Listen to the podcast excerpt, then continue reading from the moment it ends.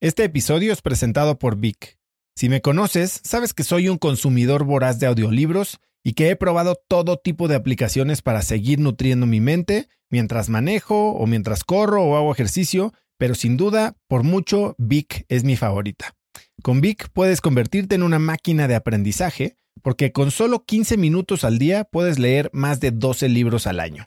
En Vic tienen más de 250 mil títulos y puedes escuchar resúmenes de bestsellers en menos de 15 minutos o libros completos, incluido mi libro Haz lo que importa, así como mis Vic originales como Cómo combatir el síndrome del impostor. Vic, por ser escucha de cracks, te regala 7 días de prueba y después contenido ilimitado por solo 167 pesos al mes en un pago anual de 1.999 pesos al suscribirte a Vic. Simplemente ve a cracks.la diagonal Vic. Vic se escribe B alta E E K.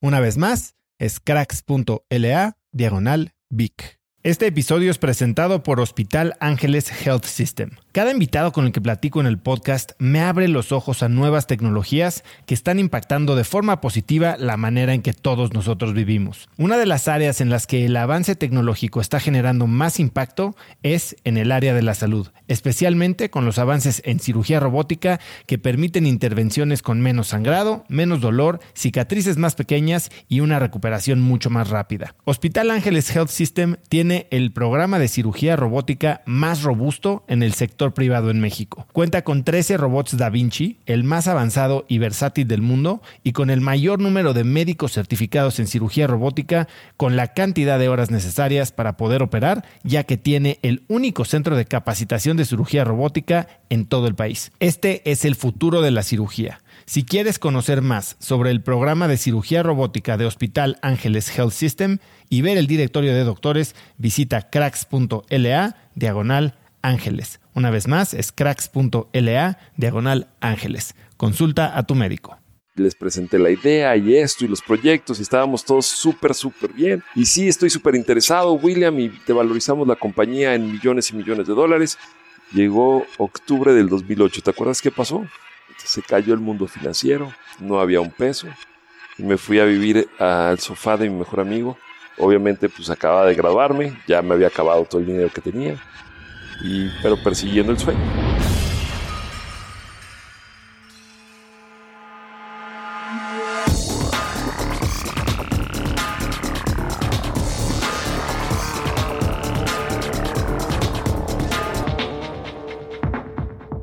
Hola y bienvenidos a un nuevo episodio de Cracks Podcast. Yo soy Oso Traba y entrevisto a las mentes más brillantes para dejarte algo único y práctico que puedas usar en tu vida diaria.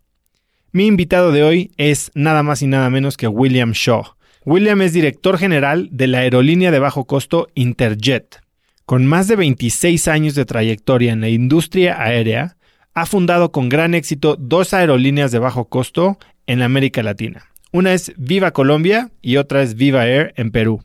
Colaboró con la fundación de Flycana en República Dominicana y de Green Africa Airways en el continente africano. Hoy William me cuenta de su experiencia trabajando en casi todos los puestos de una línea aérea, de sus momentos de carencia y de cómo un proyecto de maestría se convirtió en una de las historias de emprendimiento más exitosas de la industria de la aviación. En la plática también tocamos temas muy interesantes de pareja y apoyo y cómo le afectaron en la creación de sus empresas. Espero que disfrutes mi entrevista con William Shaw. Will, qué gusto volverte a ver, hombre. oso, no te puedo decir el gusto en serio que me da que estés acá adentro en esta oficina. La última vez que te vi fue en nuestra graduación en el 2008. Sí, por ahí estuvimos en contacto alguna vez por Facebook, pero ya no nos habíamos vuelto a ver. Exactamente. Y mucho has hecho en estos 12 años. Impresionante. Pero antes de entrarle a materia, Will, me gustaría que me contaras de cuando tu papá te corrió de su empresa. Sí, me, corrió en 1991. Eh, pues yo era un vago, yo era un bueno para nada. Te tengo que ser honesto. Em, Vivías en México. Vivía en la Ciudad de México. Yo soy mexicano, nacido de aquí. Y mi papá, pues le pasó por una, una época turbulenta en su vida. Eh, mi mamá estaba muy enferma, mi mamá eh, falleció de cáncer, pero en ese entonces estaba muy enferma y no hay, no hay bolsillo que te aguante un tratamiento de cáncer.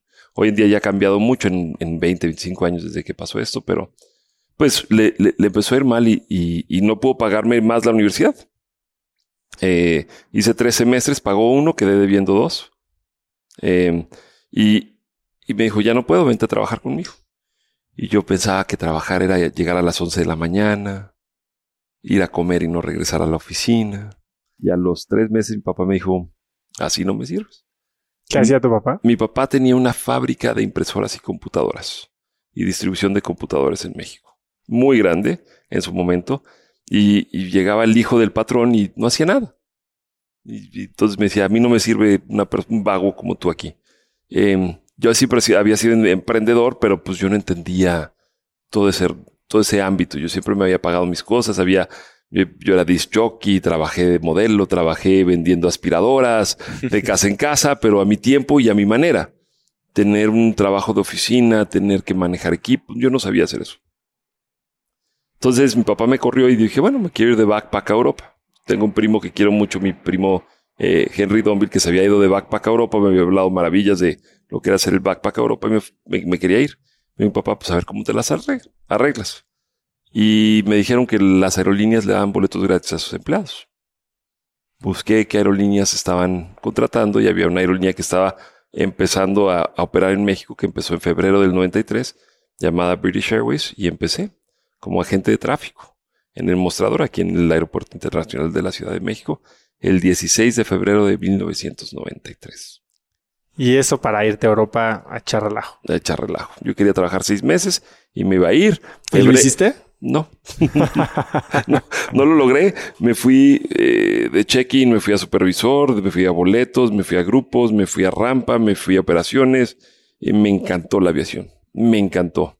Eh, puedo decirlo, he hecho absolutamente todos los puestos en una aerolínea, excepto volar comercialmente, yo vuelo privado, y eh, ser mecánico de motores. ¿Qué avión vuelas? Yo vuelo Cessna y Cirrus. Son dos aviones chiquitos, monomotor, muy divertidos, son muy divertidos. En Estados Unidos, aquí en México no, no los vuelo.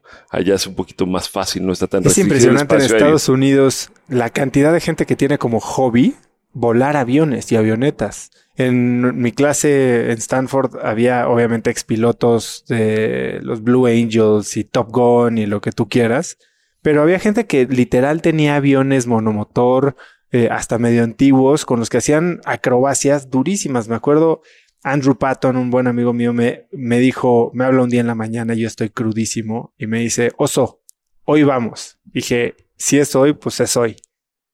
Y me ha puesto una zarandeada que yo no sé cómo que no guacaré porque eran piruetas para arriba, para abajo, loops, este, 4Gs, ya sabes. Y, eh, empiezas a sentir el efecto de, los, de las fuerzas de la gravedad sobre el cuerpo y es tremendo, tremendo. Volar es demasiado fácil volar un avión monomotor es demasiado fácil. Lo difícil viene en lo que hacen nuestros pilotos en, aviación comercial cuando las cosas no funcionan bien. Velar por la seguridad, no solamente de las 180 almas que van eh, en el cielo con, con, el piloto volando, sino todos los que están abajo. ¿Qué pasa? ¿Qué pasa? ¿Cómo mueve el avión? No es lo mismo un avión que vaya, vaya 50, 70 nudos para despegar, que puede ser un Cessna, a uno que tiene que ir a 140, 150 nudos para despegar como un 320. Entonces, pues las, inercias, las fuerzas, el, peso, pues tienen muchísima diferencia. Un Cessna lo puedes aterrizar en, creo que el, creo que el récord mundial es en menos de 10 metros.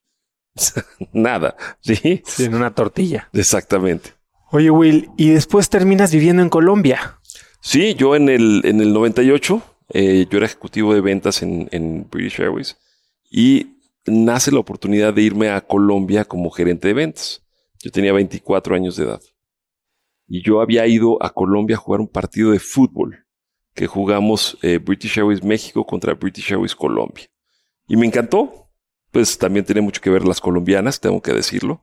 No sé si has estado por allá, pero las colombianas tienen su reputación país bellísimo. Fui a un restaurante que se llama Andrés Carne de Res. Le tengo un altar en mi casa. Andrés Carne de Res. sí. sí. sí, Andrés es un, se ha vuelto un gran, gran amigo mío. Es más loco que una cabra. Súper restaurante. Fui allá, me la pasé muy bien.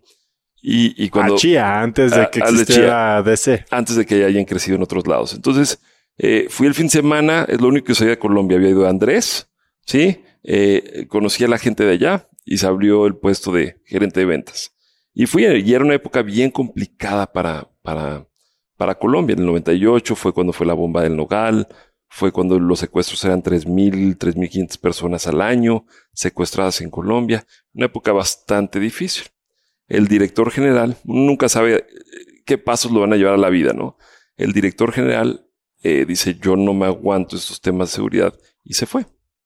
Y me llega el, vicepresidente de, de, British Airways y me dice, te vamos a nombrar a ti director general interino. Ya te nombró uno nuevo. Aguántame. Le digo, oye, yo llevo apenas tres meses de, de gerente de ventas, de haber llegado, no conozco el país. Me vas a nombrar director. Tengo 24 años de edad. Aguántame. Ayúdame. Pues un mes se volvieron dos, se volvieron tres, se volvieron seis. ¿Qué pasaba por tu cabeza en ese entonces? ¿Era miedo? ¿Era emoción? ¿Era...? Sabes que, que, no tanto emoción, era, era, era ganas de salir adelante por todo lo que estaba pasando. Y se me contagió mucho, pues por la época de todo lo que estaba pasando en mi familia, con mi papá, con mi hermana. Eh, pues cuando mi papá... ¿Qué estaba pasando? Pues cuando mi papá se quebró, yo trabaja, trabajé en British Airways eh, como agente de tráfico y me tocó doblar roles, trabajé en, en tráfico y en ventas, buscaba que me doblaran la cantidad de horas de trabajo para poder cubrir los gastos. Pues la verdad era muy, muy difícil, pues con un, con un salario mínimo que era lo que pagaba en ese entonces British Airways como agente de tráfico, pues mantener una familia. Bien difícil. Y pues entonces buscaba horas extras. Yo trabajaba en ese entonces de 7 de la mañana a 11 de la noche, lunes a domingo y el director general de, de, British en ese entonces, Ian Gillespie, gran amigo mío, me, me, decía, te vas a quemar, le dijo, es que es, la única manera que puedo sacar adelante esto. Y me dice, hasta que te veo que revientes. Y la verdad, cuando disfrutas tanto lo que haces, no es trabajo, no es pesado. A mí me encantaba, me encanta estar en el aeropuerto, viendo los aviones, hablando con la gente, hablando con los pilotos, viendo las maletas abordar, desabordar la carga pues como que una vez que tienes la turbocina en las venas, ahí estás. Entonces yo venía de ese, de ese ámbito de salir adelante, de seguir trabajando, de seguir trabajando. Y con eso me fui a Colombia y cuando me dijeron, pues vas a hacer los dos puestos de Colombia, de, ventas y dirección general. No era miedo, sino pues, eh, quien me apoyo, me apoyé mucho en unos amigos em, que, tenía, Álvaro Montes, que eh, trabajó conmigo en México, que se fue a Venezuela. Entonces, pues tenía un, un, apoyo de gente que conocía en British que me decían, mira, por aquí, por allá. Y un año más tarde me llama el vicepresidente de British Airways a Londres. Yo dije, pues ya me van a dar la dirección general, ya la llevo haciendo un año, ya me la van a dar. Y, y, llego a la oficina todo orgulloso de que pues ya me van a dar el puesto fijo y me dicen, William, te quiero presentar al nuevo director general de Colombia. yo, no manches, llevo un año haciendo el puesto y, o sea, no me lo van a dar pues el señor eh, que estuvo como mi jefe duró dos meses. ¿Qué sentiste en ese momento? Ay, sí me dio mucha, mucha molestia. Uno, cuando uno ya lleva haciendo el puesto un año y que no le den la oportunidad de, de quedarse permanentemente sin decirle, estas son tus fallas. Sí, es bien difícil de aceptar. ¿Y cuál fue tu reacción? Nada, trabajar con, con este señor. Que creo que ahí es la gran diferencia. Hay veces que y yo lo veo en política, hay un caso que me acuerdo mucho, ¿no? Eh, Salinas nombra a Colosio y Manuel Camacho pega el grito en el cielo. Yo me acuerdo muy bien de esa época, aunque estaba muy chico. Y obviamente se separa del PRI y a los meses matan a Colosio. Y yo creo que si Manuel Camacho no hubiera hecho el relajo que hizo, pues tal vez le hubiera tocado a él, ¿no? Sí. Si hubiera jugado por las reglas, no sé si eso hubiera estado bien o mal, o sea, no estoy hablando de política aquí, pero es cuando hay veces que te toca bite the bullet, como dice. Y, este fue uno de esos casos. Y yo pedí la retroalimentación de por qué yo no. Y la razón que me dieron, y era cómo se manejaba la aviación en ese entonces, es, él ya es un gerente y necesitamos encontrarle un lugar. No has hecho nada mal. No sé si me lo dijeron para, para adorarme la píldora, para hacerme sentir mejor, o si sí era cierto, pero me quedé tranquilo diciendo, pues, no es mi momento. Yo tenía 25 años de edad. Dos meses y medio, tres meses más tarde, él no quedó contento, no le gustó Colombia y se fue, se fue a Brasil. y me dejaron a mí ahora sí como director general de, de, de, British Airways en Que lo pudiste haber perdido. Pues, si me enojaba, si, si hacía berrinches, si, renunciaba, si lo saboteaba. No, me quedé tranquilo y dice, pues esto es, esto es lo que hay. Y, esa frase me encanta, esto es lo que hay. Y con lo que hay es con lo que tienes que trabajar. Entonces logré la, Dirección General de Colombia, feliz. Después me dio la Dirección General de Colombia y la región andina. Entonces cubría también Venezuela y, cubría Ecuador, Perú, Ecuador, las Antillas holandesas. Eh, y estaba yo en un avión. Pasé 319 noches de hotel fuera de casa en, un, año. Estaba yo en ese entonces viviendo con quien después fue mi esposa y ahora es mi ex esposa. Muy importante parte de mi vida, pero... Y entonces, pues 319 noches es pasar uno que otro sábado en la casa. Entonces, ella estaba aquí en Colombia todo el tiempo o, bueno, allá en Colombia todo el tiempo, y llegaba el fin de semana y ya quería salir a algún lado. Entonces me decía, pues vámonos a Miami, vámonos a, a Curazao, vámonos a Aruba, vámonos a... Y en la aviación, como uno tiene intercambio de boletos y puede comprar boletos muy baratos, y también los hoteles a veces te dan, te dan descuentos, pues viajábamos mucho. Yo llegaba, a veces ella me llevaba una maleta con ropa limpia, nos encontramos y se lleva la maleta con ropa sucia.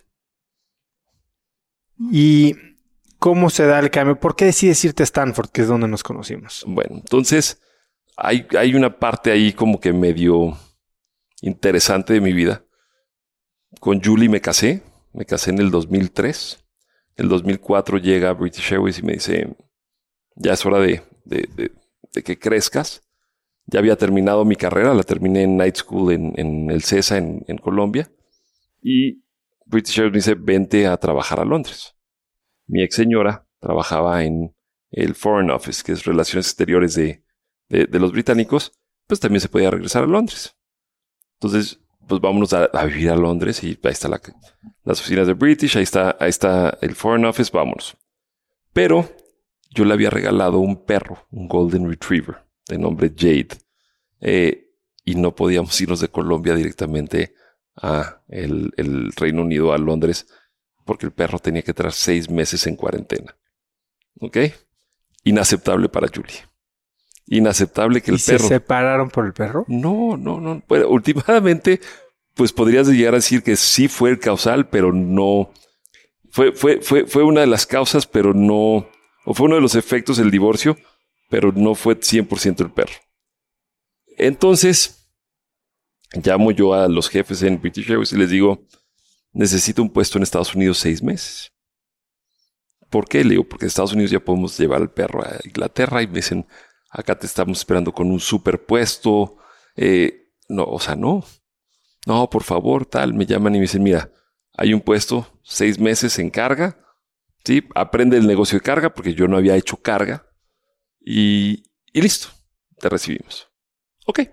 Ese sacrificio, ¿te costó trabajo hacerlo?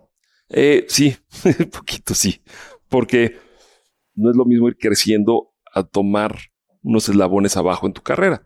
Pero yo decía, bueno, pues el perro hacía feliz a mi señora. Va, aprendo. Muchas veces uno no sabe lo que está haciendo en su vida o cuáles son los, los, los, los building blocks, los, los ladrillos constructores de la meta donde va a llegar. Muy importante esta etapa que yo no sabía en ese momento. Eh, entonces llega a San Francisco, antes me reportaban 250 personas, ahora me reportan dos. Okay. Antes tenía una vida de expatriado, ahora tiene su salario y apretado y, mi ex señora sin salario. Entonces fuimos a vivir a San Francisco, que pues vivíamos en, en, en, en Menlo. Tú sabes lo que valen vivir en Menlo, carísimo. Aún en esa época. Aún en esa época, carísimo, estábamos viviendo allá. Y, y pues mi, ex señora todo el día con el perro. No teníamos amigos. Una cosa es ir de shopping a Estados Unidos, cuando uno va de, de, viaje o de paseo, pero ya vivir allá todos los días, pues puedes ir al mall tres, cuatro días, pero ya al Quito ya te aburres. Entonces, para hacer la historia un poco más corta, porque corta ya es imposible, eh, me peleo con mi señor un día porque le digo, ya, búscate algo que hacer, no me importa lo que sea, just find something. Ya tienes tu green card, ya, find something. Y me dice, pero yo qué voy a hacer? Yo trabajo en relaciones exteriores, yo no sé nada.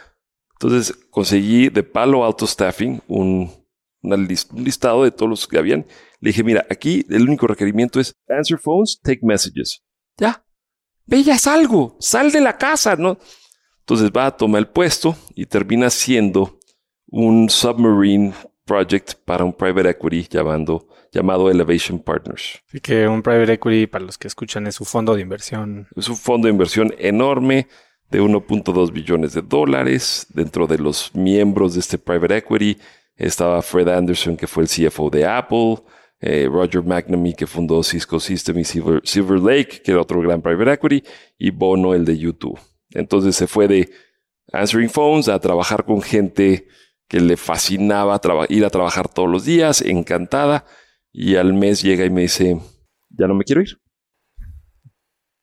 Y le digo, ¿cómo que ya no te quieres ir? Le digo, ya no, ya no me quiero ir a Londres. Me ofrecieron el puesto permanente en, en Elevation Partners, aquí está mi contrato. Le digo, pero este es un puesto para mí chiquito. Yo, yo, o sea, me, dos personas me reportan. Yo, yo iba, no, no me quiero ir, me quiero quedar.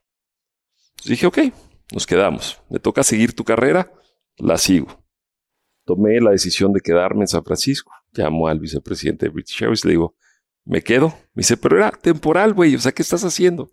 Me quedo. Julie feliz y yo, bueno, ¿qué vamos a hacer? Por medio de pues, la gente con la que trabajaba, Julie me pusieron en contacto con Sheryl Sandberg. Que hoy es CEO de Facebook. De Facebook, en ese entonces era CEO de Google.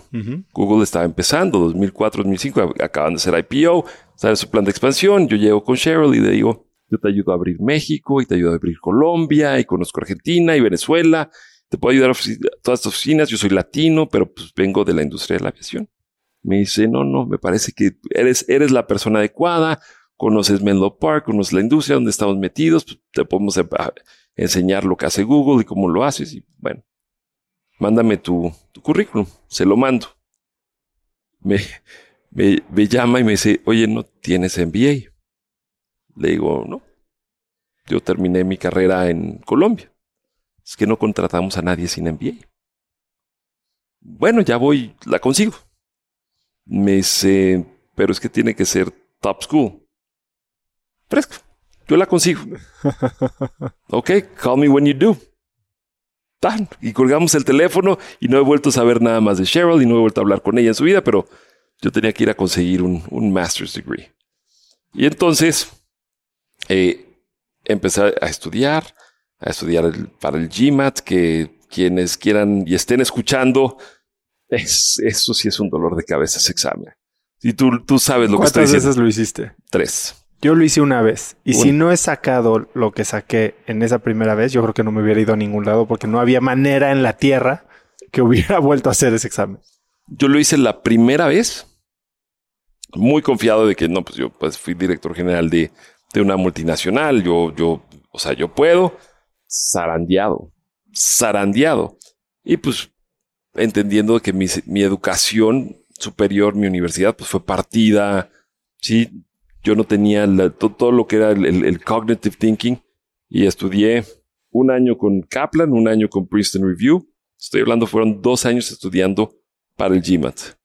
Lo tomé una vez, llegué a, al score que quería. Y para esto sigues en tu mismo trabajo. Y es un trabajo que yo llegaba a la oficina a las 9 de la mañana y a las 9.45 ya no tenía nada que hacer. Porque ya había organizado todo el departamento de carga para toda la costa oeste de Estados Unidos. Todo súper bien. Y llegamos a, a, Esto sí es muy divertido. Uno, nuevamente uno no sabe. Empiezo a estudiar para, para el GMAT por tercera vez porque yo quería sacar un score entre 750 y 800. Yo no me iba a ir. Yo quería garantizar. Y mi ex señora, énfasis en ex en esto. O, sea, ya era ex. En ese momento no. Me decía, tú no eres tan inteligente. Hijo. Tú no eres tan inteligente. No, ¿para qué estudias tanto? No eres tan inteligente. Con esas palabras. Con esas palabras. You're not that smart. Porque hablábamos en inglés. ¿Qué creo, ¿Qué creo eso en ti? Unas ganas de prove her wrong. una, terquedad de no a que sí. De demostrarle de demostrarle que sí. Entonces, en el tú no eres tan inteligente. Ah, no, vas a ver que sí, vas a ver que sí. Entonces, por eso saqué el, el- el segundo score bien, pero el tercero Muy bien. muy bien, muy, muy bien. Yo ya decía, a donde quiera ir, puedo ir. Y empecé a ver pues, dónde podía estudiar y demás, y la relación con mi ex se súper deterioró. Entonces apliqué al MSX en Stanford, que es el de un año, en vez del de dos, que fue el que hiciste tú. ¿El MSX es el Sloan? Es el Sloan. Sí, hoy en día se llama MSX, antes se llamaba Sloan, que es, pues en vez de tomar 14 créditos como tomabas tú, yo tomaba 26 créditos en un, en un eh, Trimestre. trimestre. O sea, yo, por eso nunca ves a los Sloans. No vamos a las fiestas. Pues yo sí iba a muchas, por eso nos encontrábamos Sí. bastante. Pero los Sloans estábamos clavados, porque es, son, en vez de ser eh, dos, dos años de ocho meses, ¿sí? Son diez meses eh, A de- full. A full. Me encanta, son dos diferentes. Uno ya tienes mucha experiencia de trabajo, otro no tanta. Y yo creo que es lo que enri- enriquece muchísimo el programa en el que estuvimos juntos, porque tienes la gente que tiene mucha experiencia laboral con la gente que tiene la academia más fuerte, que, que son los MBAs. Entonces a mí, a mí me encanta esa mezcla y la sigo, pues la sigo promocionando por todos lados. Me encanta, me absolutamente encanta. Entonces, eh, se deteriora el- el matrimonio. Yo estoy de viaje trabajando y llega Julie y le tocó recibir la llamada de que me habían aceptado a Stanford. ¿sí? Y entonces ella decide que ese es el mejor momento para, para decirme que ella no considera que yo debo de ir a Stanford porque puede ser que, que nos vamos a endeudar demasiado y que ella no quería asumir esas deudas porque yo no soy tan inteligente. Nuevamente. Nuevamente. Se acabó el, se acabó el Qué matrimonio. fuerte, qué fuerte que quien debe de ser tu apoyo número uno, porque eh, tanto tú como a ella, o sea, sea la persona que te echa para abajo, ¿no? pues que no crea en ti. Entonces, eh, si, si, si algo puedo dejarles a los que escuchan este podcast de, de cracks, si alguien te dice que no puedes, huye. Si alguien te dice que no eres tan inteligente, huye. No te hacen ningún favor. Una de las cosas que es increíble de donde estudiamos, todo mundo te hacía preguntas. Yo era el imbécil, y perdón que lo diga así, ¿qué vas a hacer? Voy a empezar una aerolínea. Y, y te veían como, ¿y cómo le vas a hacer? Exacto. qué no vas te a hacer? decían que no. No me decían que no. ¿Cómo le vas a hacer? Y ya viste esto. Oye, ya hablaste con. Tengo un primo que se llama Juan que trabaja para tal aerolínea. Ya habla con él a ver si te puede ayudar. Y siempre era cuestionando cómo, no si sí podías o no. Mientras que mis amigos del alma me decían, ¿quién te crees? O sea, tú, tú, tú, tú quién eres? Eh, Richard Branson o qué? O sea, no, no, no. O sea, ubícate. Es Y- impresionante. O sea, ¿qué, qué cambia a ti, en, fundamentalmente en ti, esta experiencia de 10 meses en Stanford? Que vienes de, pues sí, de, de arreglártelas como tú puedes, pero dentro de una estructura corporativa inglesa, por decir de todas las cosas, que decides emprender y no solo emprender. Yo cuando oigo que alguien quiere emprender, pues lo admiro, ¿no? Y dices, bueno, qué, interesante idea emprender una aerolínea suena como de las cosas más difíciles. No, creo que no se me ocurre ninguna más difícil que podría yo uno, empezar. estoy tratando de en, en, en, en, en una más difícil, no. Es, es intensiva de capital, es, es muy, de regu- muy, re- muy regulada, intensiva de gente, gente especializada. Tienes, tienes que tener gente muy capacitada en, en aviación, en sí, Con muchas cosas que no controlas, márgenes muy chiquitos. muy chiquitos. Muy chiquitos. Los márgenes en la aviación son muy pequeños, sí. Sí, sí, sí. Estaba, estaba yo hablando de eso precisamente hoy. Fíjate, te digo, pa- pa- para mí es lo que vivía, lo que yo conocía.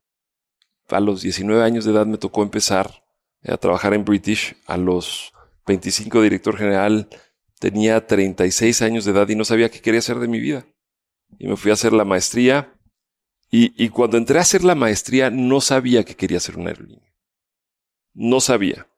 Em, ¿Cuál era tu plan? ¿Era regresar a un gran puesto? mi, pues mi plan originalmente era trabajar para Google, ¿te acuerdas? Claro. Por eso necesitaba la maestría. Y entro a la maestría y la razón por la cual yo me quería quedar en San Francisco ya no quiere estar conmigo.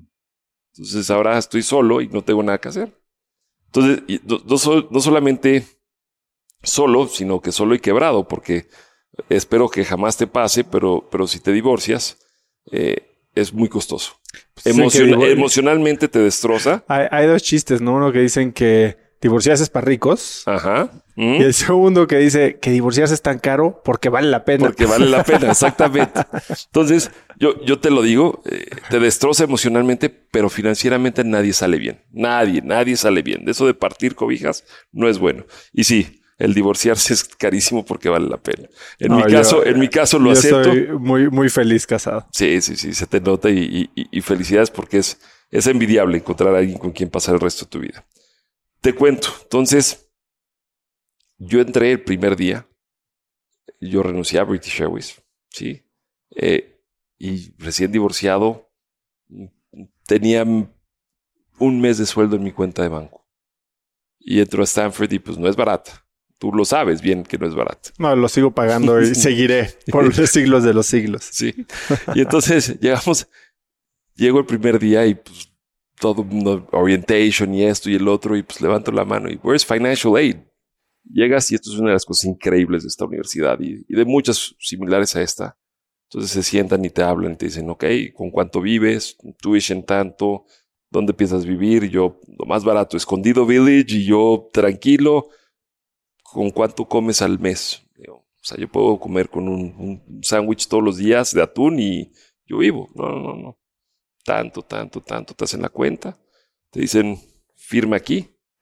Ok, firmo. Te lo depositamos en tu cuenta mañana. Pero te dije que no tengo garantías. Me acabo de divorciar, no tengo casa, no tengo activos. Mi familia no tiene dinero. You're in. Ya, ya sabemos lo que vales, lo que vas a valer saliendo. Ya te aceptamos. Ahí está pagado, págalo a, como dices tú, a infinidad. Exacto. Velo pagando como puedas, pero ya, you're in. Eso para mí fue, fue, fue inspirador que alguien tuviera tanta confianza en mí como con un papel firmado. Sí, eso Ahí es está, algo ahí está tu educación, ahí está tu comida, tu, los viajes. increíble de Stanford porque sí, no, no te piden ningún tipo de garantía, pero el otro lado de la moneda es lo que está pasando en Estados Unidos a nivel general, ¿no? Que es, y, y desviándonos un poco de la conversación, la burbuja de la deuda estudiantil y la carga económica que está haciendo en la nueva generación, que es gente que ya no puede comprar casas porque viene totalmente abrumado con deudas, que dicen que va a ser así como hace 10 años fue la inmobiliaria, ahora la que sigue es la deuda estudiantil, ¿no? No sé si en universidades como Stanford, que tienen tal vez hechos más sus, sus cálculos de lifetime value de sus alumnos, Claro. pero sí está duro. Es, es, es muy interesante que lo dices porque yo creo que es más competitivo el ambiente empresarial y corporativo.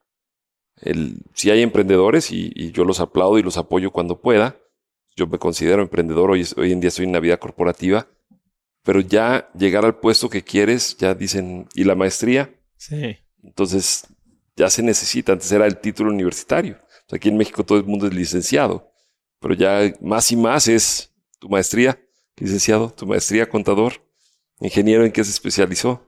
Entonces exige ya más la vida laboral de lo que exigía antes.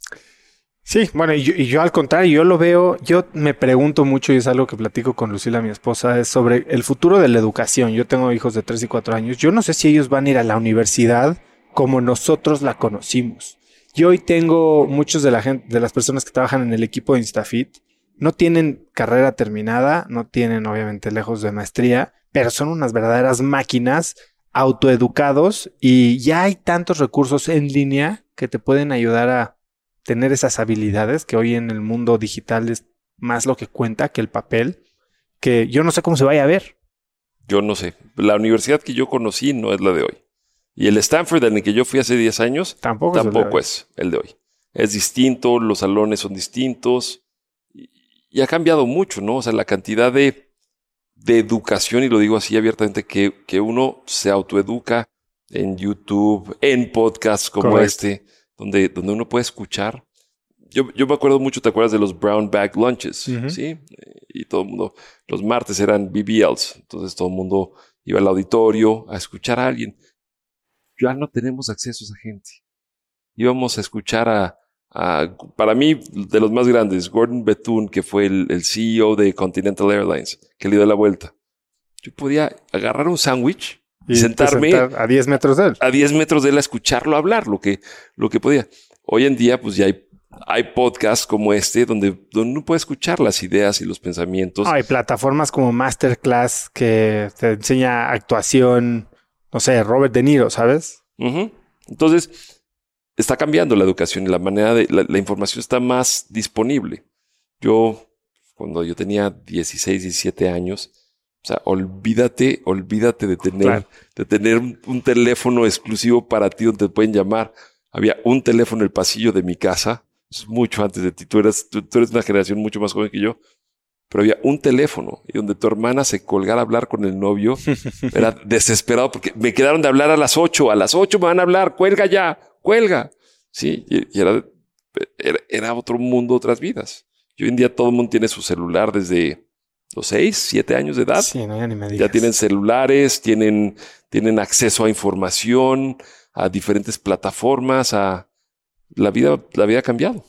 Oye, Will, ok, como parte de un proyecto de, de la maestría, haces este análisis de negocio, el plan de negocio de una aerolínea de bajo costo en Colombia. Pues te voy a decir cómo funcionó. Salgo de, salgo de Student Aid, ya está cubierto todo el año, ya está, ya está a un nivel de financiamiento muy barato, porque la verdad es que sí es barato.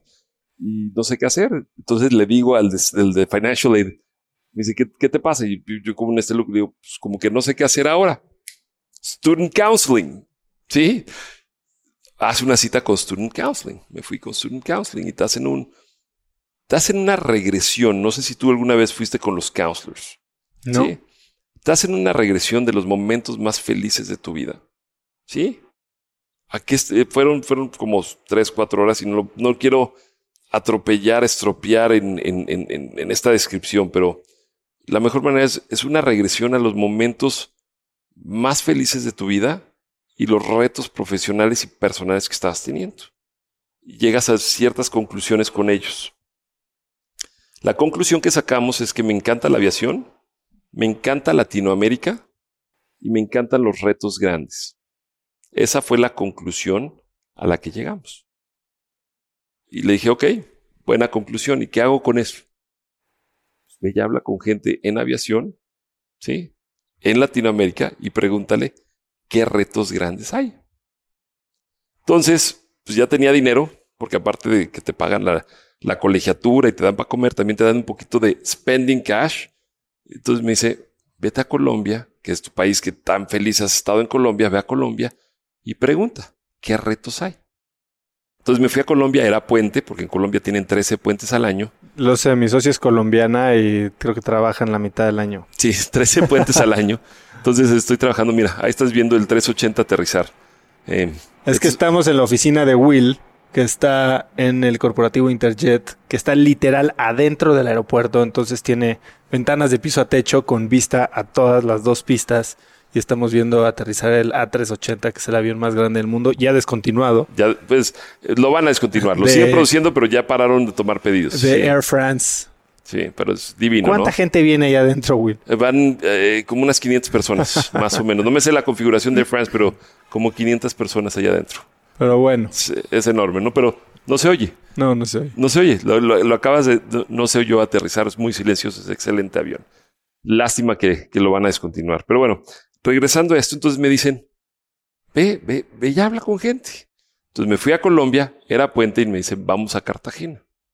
Y yo, ok, vamos a Cartagena. Empezamos a ver boletos de avión y me dice un amigo, no, no, no, nos vamos a ir en coche. Le digo, ¿qué voy? O sea, acabo de volar de San Francisco 13 horas. Sí, vámonos en avión, brother. O sea, está, es- estoy hablando del 2007, está cerquitita. O sea, vámonos en avión. No, no, nos vamos en coche, güey. Está- Estás loco. ¿Qué vamos a pagar?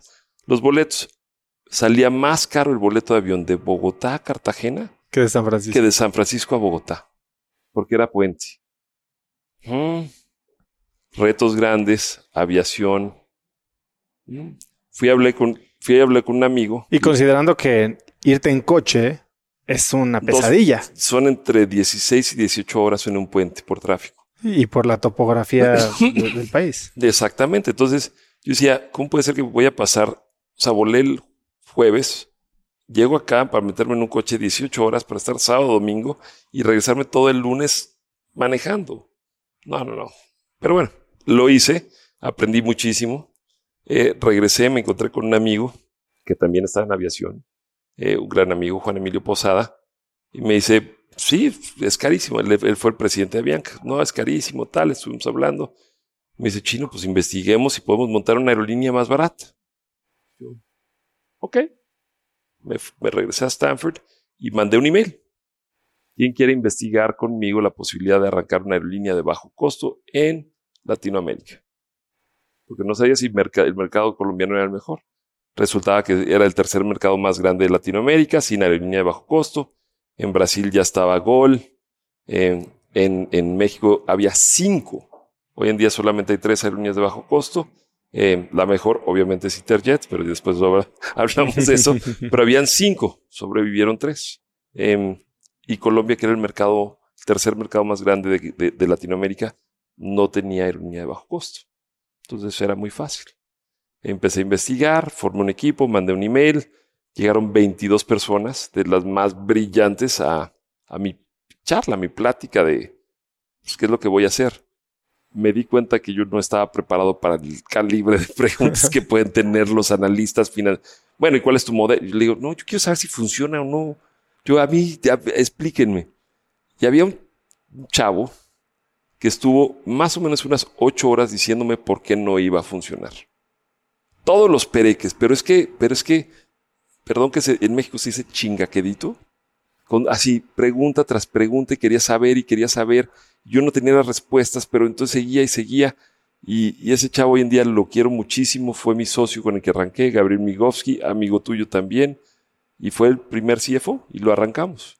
Él quería estar seguro de que sí era buena idea. Y, y, Gabriel y yo no nos entendimos en muchos aspectos, en otros muchísimo. Y necesitas complementar tus deficiencias con las eficiencias de otros.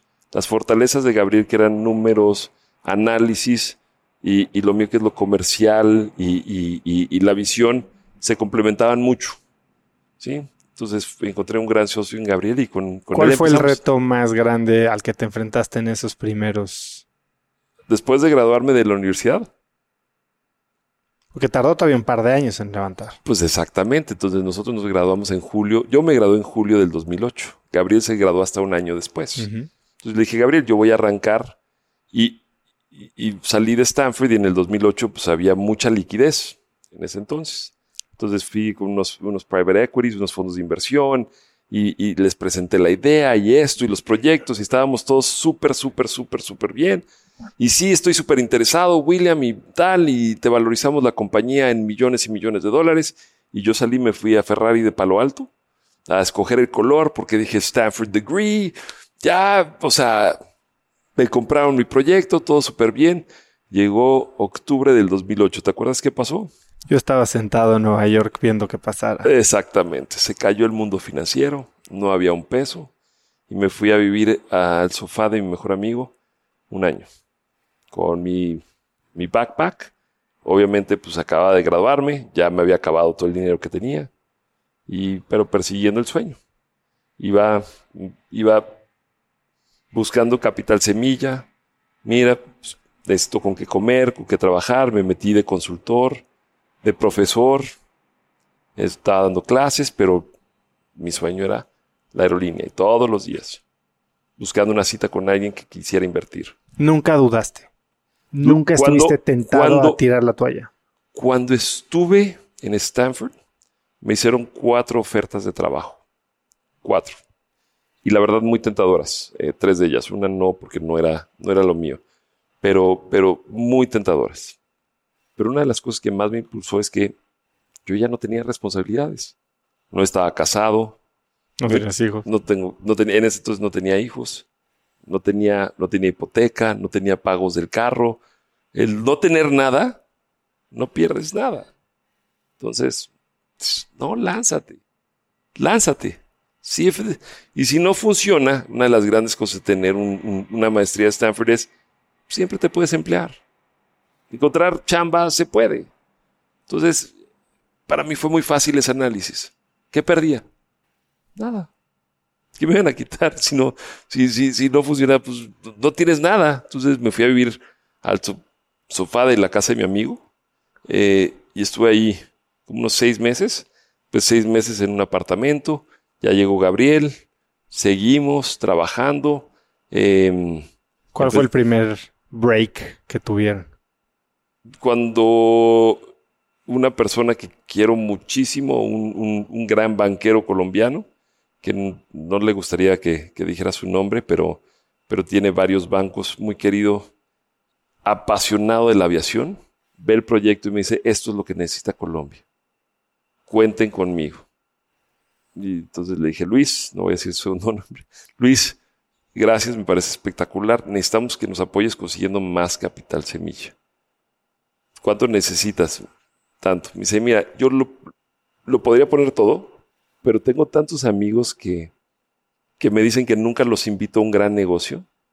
Y esto sí lo veo como algo que necesita Colombia, que los voy a invitar. Entonces voy a hacer una comida en, un restaurante muy formal y los van a presentar. Y hubo quienes, o sea, invitados por, por Luis a, esta comida, que dijeron, ahí está mi, o sea, si me está invitando Luis, esto funciona. Va, voy. Y, cerramos en dos meses toda la ronda de Capital Semilla. That was a big break. Alguien que realmente creyó. Y hasta el día de hoy, pues no he ido a su oficina en creo que como cuatro años, pero creo que todavía en el centro de, su mesa de conferencias de su oficina está un avioncito de Viva Colombia. Porque él sí tuvo la visión. Él, él, sí lo vio. Era muy fácil en un país, en un país donde la topografía no te permite tener la infraestructura para viajar por tierra, donde, donde las distancias eran, eh, son cortas, pero no puedes porque cruzan las dos sierras. Pues se puede ver, se puede ver. Y, y, aparte tienes el clima, ¿no? Llueve mucho en Colombia, se deslavan las carreteras, 18 horas versus 45 minutos en un avión al mismo precio. Era muy fácil, muy fácil. ¿Cuál fue el fracaso del que más aprendiste en esa época? De los 116 fracasos de presentaciones a gente que nos decía no voy a invertir. 116 veces fuimos a una reunión y nos dijeron no. Y, ¿Cómo te mantienes motivado después de 116 no? Entonces, ese es uno de los, de los temas más complicados de ser emprendedor. Te dicen que no, la pregunta siempre tiene que ser ¿por qué? Y a veces te dan una que tú sabes que es que no porque no le interese ni being polite, pero cuando te decían no y pesaba bien la respuesta, no porque considero que su estrategia de coberturas en el precio del petróleo no es la adecuada. Regresábamos Gabriel y yo a la oficina. A ver cómo la podías mejorar. A hacer un slide con la estrategia presentada de tal. Y lo que empezó siendo una PowerPoint de veintitantos slides para cuando logramos la inversión grande, era más de 450 páginas. Cada vez. Y había que actualizarla y se desactualizaba y se van corriendo. Entonces empezaba diciendo en el 2009 empezamos, pues arrancamos en 25 de mayo del 2012. Ya llegó un punto, dije, ya no pongamos fechas, pongamos año 1, año 2, año 3, año 4 en la presentación, porque se iban corriendo las fechas. ¿sí? Y, yo creo que el momento más divertido de mi carrera como emprendedor llegó, llegó Juan Emilio eh, y le dije, un momento muy crítico, le dije, Juan Emilio, vienen todos mis muebles de San Francisco porque los, saqué de la bodega. Ya no, ya vienen para acá, tengo que pagar tres mil y tantos dólares de, del menaje. Tengo que pagar eh, la importación a, a, Colombia. Eh, tengo muy poquito en mi cuenta y, la verdad es que no tengo ni con qué pagar estas hamburguesas. Fuimos a comer eh, a, un lugar a comer hamburguesas. Me dice, Chino, estamos haciendo, estamos haciendo buen trabajo, yo creo en lo que estamos haciendo. Él no estaba trabajando todos los días, en, él, tenía otro trabajo, éramos Gabriel y yo los que estábamos trabajando. Me dice, paste por la oficina. Entonces pasé por la oficina y me dio un cheque de 20 mil dólares y un post-it que dice para las hamburguesas. Nunca discutimos equity, nunca discutimos cuánto valía. Simplemente he knew we needed cash Y ahí está. Entonces esos 20 mil dólares los cuidé, los cuidé como, como la niña de mis ojos. Entonces yo agarraba en una hoja Excel, entonces íbamos a comer hamburguesas y ponía hamburguesas, ¿sí? 17.50. Eh, jabón para lavar la ropa, ¿sí? 5.20. Y así, todas las cuentas, en una hoja Excel de, de, de, qué gastados era para sobrevivir. Para sobrevivir y seguir persiguiendo el sueño de, de conseguir los inversionistas. El punto más increíble fue cuando estábamos ya cerrando la ronda de due diligence con 19 abogados de todos los inversionistas que eran tres grupos muy grandes de mucho dinero, de mucha... Eh, de no de los colombianos. Había un grupo colombiano, había un grupo colombiano que era el Grupo Bolívar que empezó. Eh, estaba Yamsa, que era un grupo mexicano muy grande, eh, que trabaja en autobuses y que son dueños de Viva Aerobús acá. Y estaba Declan Ryan con su fondo Irlandia. ¿sí? Entonces cada quien va con su abogado, que va con sus junior lawyers, entonces cada uno llevaba como tres, cuatro abogados, entonces en un salón hay 19 abogados y, yo y Gabriel en el due diligence. Eran las únicas personas de la aerolínea en ese momento. Cuatro años y eran Gabriel y tú. Gabriel, yo y cuatro analistas que teníamos. Cuatro analistas y estaban Fred y Juan Emilio. Y estábamos en el due diligence, pues obviamente todo, todo el modelo financiero lo veían, pero tenían que también hacerle el due diligence a la contabilidad de la empresa. Pues la contabilidad de la empresa eran los sueldos de los analistas y nuestros survival peanuts. ¿Sí? Que eran pues, hamburguesas y, y, así, lo, así lo renta, lo apuntábamos, Gabriel y yo renta y tal. Entonces empezaron los debates que si ese, esa cuenta de gastos era salario o no era salario, si esa cuenta de gastos se le había pagado impuestos, no se le había pagado impuestos, tal. Le dije, no, no, no, son gastos, ¿sí? Eh, Gabriel y yo estamos aquí bajo honorarios, tal, los honorarios no están pagados. Todo, todo bien estructurado por abogados, pero, pero pues, como buenos miembros de sus equipos de due diligence, pues tenía que hacer las preguntas, ¿no? De lo que estábamos hablando, ¿sí? eran más o menos 2.500 dólares en gastos, que no sabían si eran salario, honorarios o cómo definirlos. Llevamos hora y media discutiéndolo.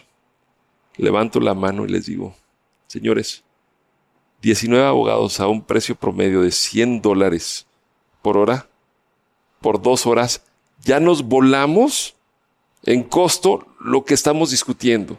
Por favor, ya, let's move on. Y se, se, rieron todos, porque pues no le puedes decir a un abogado que cobra menos de 200 dólares. Entonces se rieron todos y agarra uno y levanta la mano y dice, yo nada más quiero saber una cosa. En la línea número 150 y tantas, Andrés Carne de Res, 300 mil pesos. ¿Eso que fue? Le colombianos. sí, 300 mil pesos colombianos, sí. Le dije, una noche, una noche que necesitábamos irnos de reventón, Gabriel y yo. O sea, no, con eso sí ya queda aprobado. ¿Qué hubieras hecho diferente en esos primeros meses? Mira, yo creo que hay, la discusión más difícil del emprendedor buscando socios es cómo parte la torta.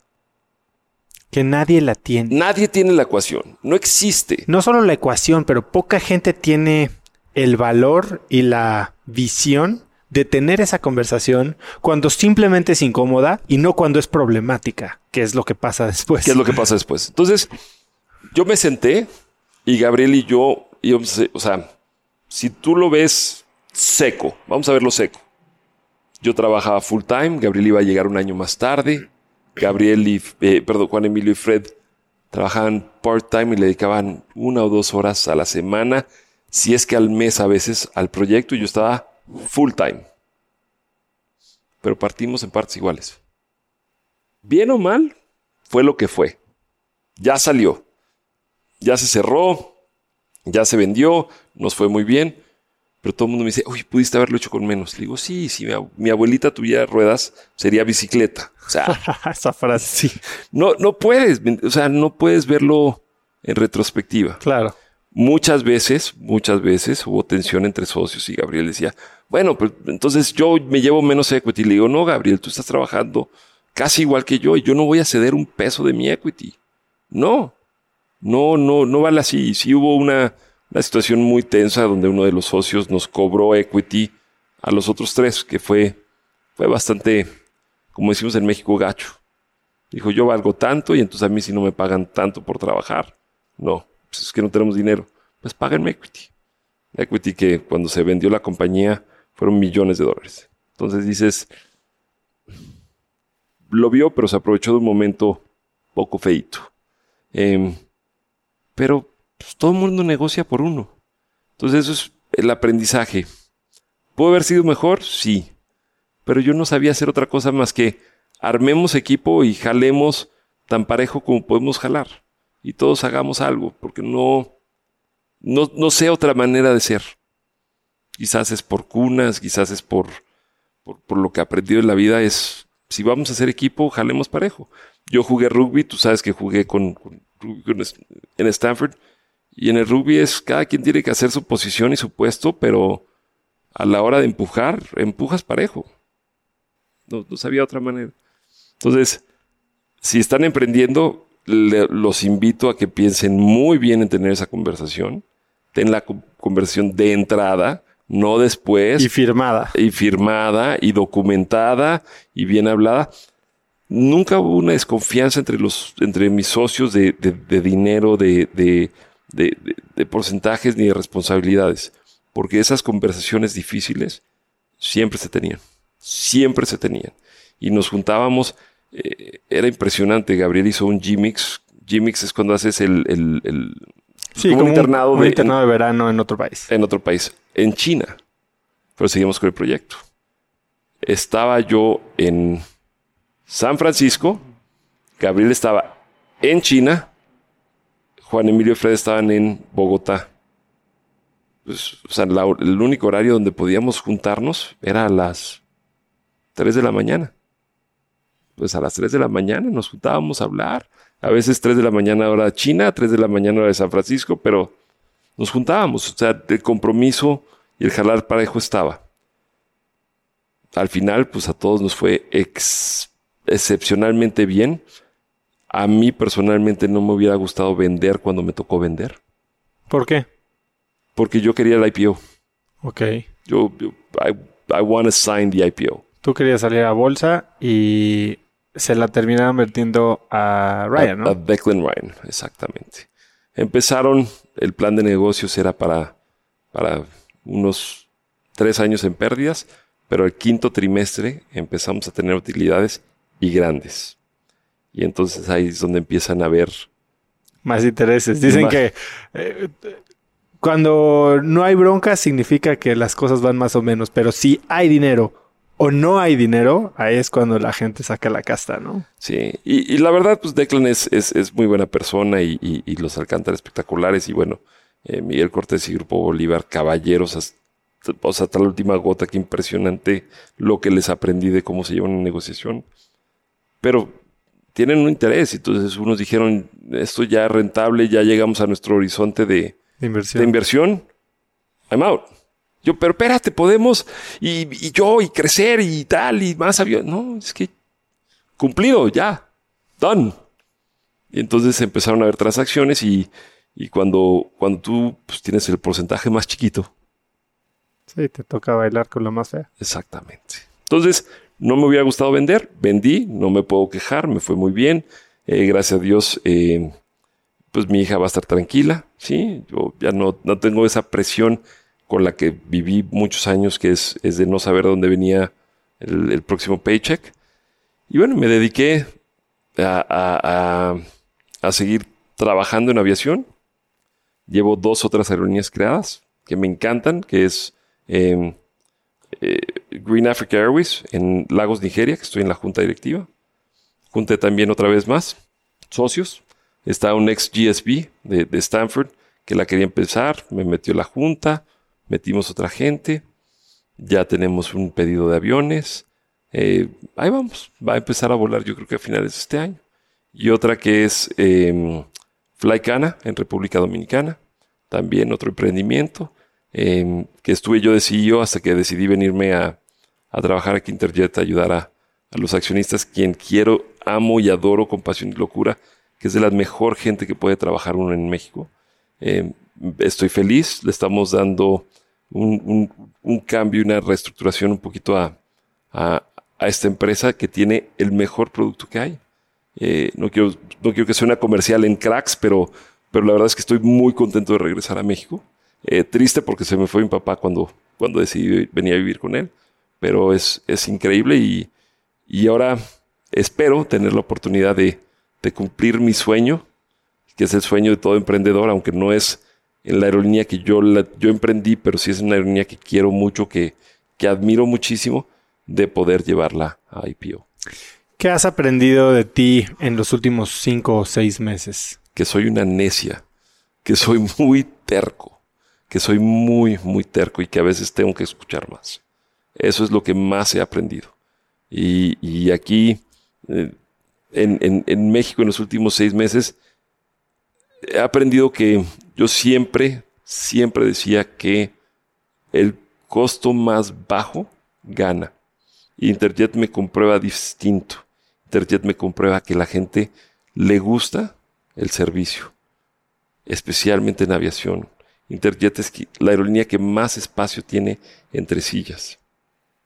Interjet sigue dando full servicio de, de bebidas a bordo. Tequila, ron, whisky, vodka, donde yo en ¿Vas, a meter, ¿Vas a meter aguardiente ahora en Interjet? Sabes que hubo, hubo aguardiente en los vuelos a Medellín. Hubo aguardiente. Eh, y, te voy a decir, yo antes era eso, se tiene que vender, es un ingreso adicional y, aprendí que no. La gente le gusta. La gente no le gusta que le escatimen el pesito aquí y el pesito allá. La gente dice, ya, ya, ya, ya, ya, ya, es un nivel de servicio que, que conozco. Mientras que en lo que yo venía en mi, mi, mi cabeza era, siempre maximizar ingresos. No, no, la gente nos está pagando el precio que vale viajar con los servicios que incluimos. Y la gente le gusta este producto. ¿Qué hábito inusual tienes o qué es algo que amas que sea poco común? Pues yo diría que el volar. Eh, yo cada vez que puedo eh, me gusta montarme en un avión o en un simulador em, y volar. Es un espacio muy, muy, muy propio, muy privado eh, donde tienes que estar muy enfocado en lo que está pasando alrededor tuyo, tienes que tener una conciencia situacional muy grande y, estás 100% en control de todo. Este negocio, en el cual ya llevo casi 30 años, eh, entre más alto estás en la organización, menos control tienes. Te voy a dar unos ejemplos. Hoy en día las redes sociales lo son todo. Puede haber una persona que esté bien o mal haciendo su trabajo, pero tiene un mal día. Y una persona con dos millones de seguidores le toma un video a una mala respuesta. ¿Sí? O editan a un pedacito del video donde puede tener la razón la persona eh, y se hace viral. O hay ejemplos como United Breaks Guitars, un señor que le rompieron la guitarra y dice claramente en el boleto de avión, no somos responsables si llevas un equipo frágil, mal documentados. Le rompieron la guitarra y le dijeron, no te voy a pagar. Pues hizo una canción y 50 millones de views más tarde, sí, eh, eh, la, la, canción de United Breaks Guitars se hace viral. El CEO de United no tiene ningún control sobre eso, sobre esa publicidad adversa que tiene. ¿sí? Tienes que tener los controles para confiar en tus pilotos. Ellos son los que controlan el avión. Se cierra la puerta, se llama Piloting Command. Él está 100% al mando de todas las decisiones que se toman. El sí o no. Entonces, el estar en un ambiente y un espacio que se controla al 100% como el ser piloto, volar, me encanta. Y el otro, oso, y esto lo sabe muy poca gente de mí, es la cocina. La cocina lo controlas todo. Temperaturas, sabores, ingredientes, tiempos. ¿Qué cocinas? todo. Todo menos los frijoles. No me gustan. Entonces. Eh, ¿Los frijoles o los frijoles? Depende. En Colombia se dice frijoles. Sí, eh, qué rarísimo. Los frijoles, no, eh, ninguno de los dos. Pero, pero me encanta la carne. estoy muy metido en los pescados, los ceviches. Eh, depende. Me, estoy imaginando o estoy viendo, vislumbrando una invitación a, cenar a tu casa pronto. Y, puedes venir a Medellín también, que ya tenemos vuelo directo diario. Lo puse porque son dos mercados que quería unir y que conozco muy bien. Pero, pero te digo, es eh, para mí el cocinar, todo lo controlas. ¿Cómo, qué haces cuando te sientes bajo de energía, frustrado? Un día en el que dices, no estoy controlando las cosas, pero me está afectando.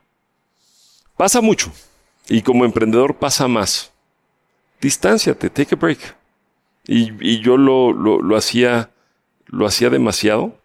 Eh, hay veces que le digo a la gente, perdón, hoy, hoy tengo la... Tienes que estar, tienes que estar consciente de tu estado mental. Sí, a veces uno está cansado como, como emprendedor, pasas 18, 20 horas en, frente a un computador, tú has sido analista, tú sabes cuando, cuando when you got a data crunch, tienes que meterle todo, toda la carne al asador, te quedas 20 horas y al día siguiente tienes una reunión y tienes la mecha de la paciencia bien cortita. Dile a la gente, estoy con la mecha bien corta hoy. Mm. Dales chance de que no te vayan a, a disparar. Yo aviso.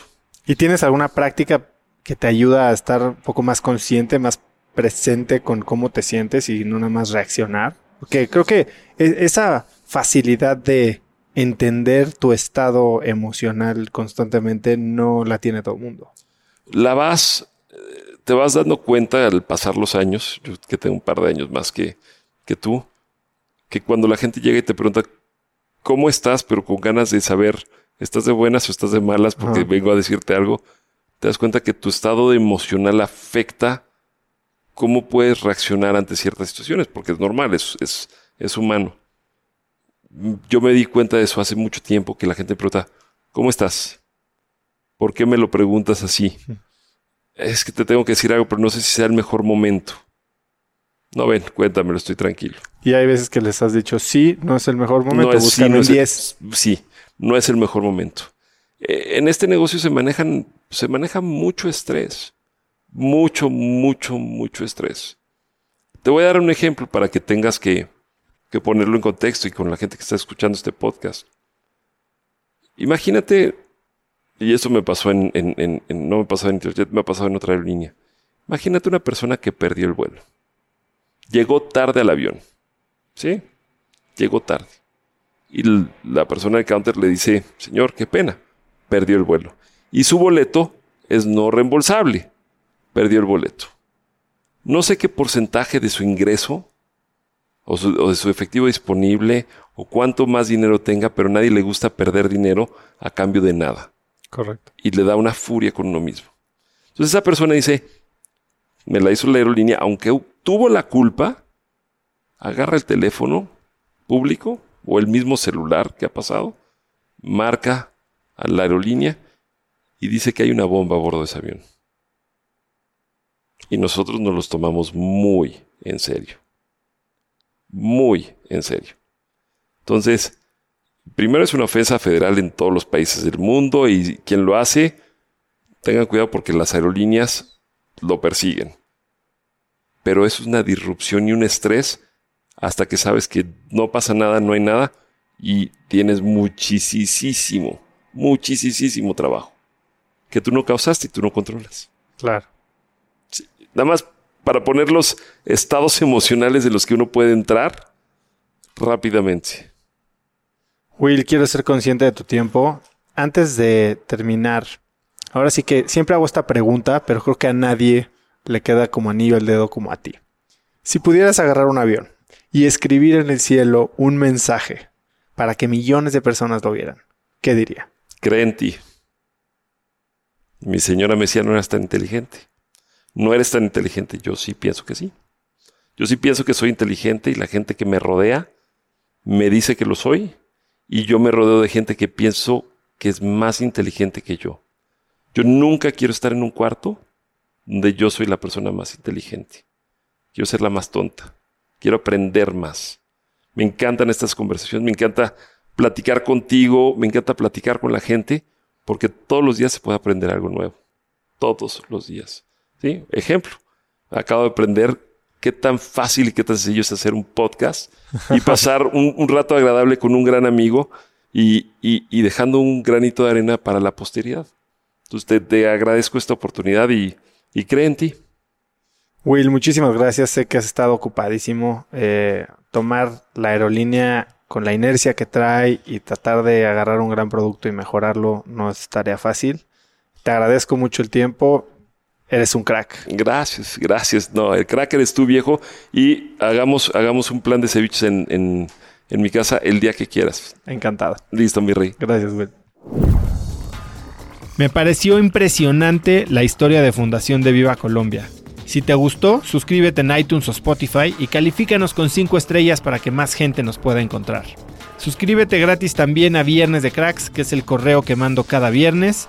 Puedes hacerlo muy fácilmente en cracks.la diagonal viernes. Y si aprendiste algo de este episodio, mencióname en tus historias de Instagram como arroba osotrava e incluye a William como arroba WNA Shaw, que se escribe S-H-A-W. Entonces otra vez, W-N-A-S-H-A-W, y ahí podremos estar en contacto. Puedes también encontrar links a todo lo que hablamos en www.cracks.la diagonal William con doble L. Eso es todo por hoy, yo soy Osotrava y espero que tengas una gran semana. Este episodio es presentado por Vic. Si me conoces, sabes que soy un consumidor voraz de audiolibros y que he probado todo tipo de aplicaciones para seguir nutriendo mi mente mientras manejo o mientras corro o hago ejercicio, pero sin duda, por mucho, Vic es mi favorita. Con Vic puedes convertirte en una máquina de aprendizaje porque con solo 15 minutos al día puedes leer más de 12 libros al año. En Vic tienen más de 250 mil títulos y puedes escuchar resúmenes de bestsellers en menos de 15 minutos o libros completos, incluido mi libro Haz lo que importa, así como mis Vic originales como Cómo combatir el síndrome del impostor. Vic, por ser escucha de cracks, te regala 7 días de prueba y después contenido ilimitado por solo 167 pesos al mes en un pago anual de 1.999 pesos al suscribirte a Vic. Simplemente ve a cracks.la diagonal Vic. Vic se escribe B alta E E K. Una vez más, es cracks.la diagonal Vic. Este episodio es presentado por Hospital Ángeles Health System. Cada invitado con el que platico en el podcast me abre los ojos a nuevas tecnologías que están impactando de forma positiva la manera en que todos nosotros vivimos. Una de las áreas en las que el avance tecnológico está generando más impacto es en el área de la salud, especialmente con los avances en cirugía robótica que permiten intervenciones con menos sangrado, menos dolor, cicatrices más pequeñas y una recuperación mucho más rápida. Hospital Ángeles Health System tiene el programa de cirugía robótica más robusto en el privado en México. Cuenta con 13 robots Da Vinci, el más avanzado y versátil del mundo, y con el mayor número de médicos certificados en cirugía robótica, con la cantidad de horas necesarias para poder operar, ya que tiene el único centro de capacitación de cirugía robótica en todo el país. Este es el futuro de la cirugía. Si quieres conocer más sobre el programa de cirugía robótica de Hospital Ángeles Health System y ver el directorio de doctores, visita cracks.la diagonal ángeles. Una vez más, es cracks.la diagonal ángeles. Consulta a tu médico.